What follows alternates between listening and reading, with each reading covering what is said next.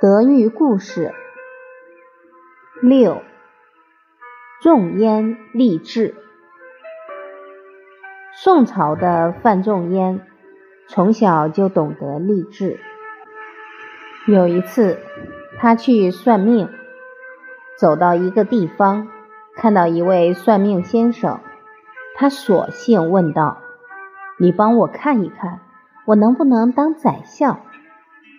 这位算命先生一辈子从来没有见过一个小孩子居然开口就说要当宰相，也着实吓了一跳，就跟范仲淹说：“小小年纪如何口气这么大？”范仲淹有些不好意思，接着又跟算命先生说。不然这样好了，你再看看我能不能当医生。算命先生有些纳闷，为何志愿如此悬殊？就问他：“你为什么选择这两个志愿？”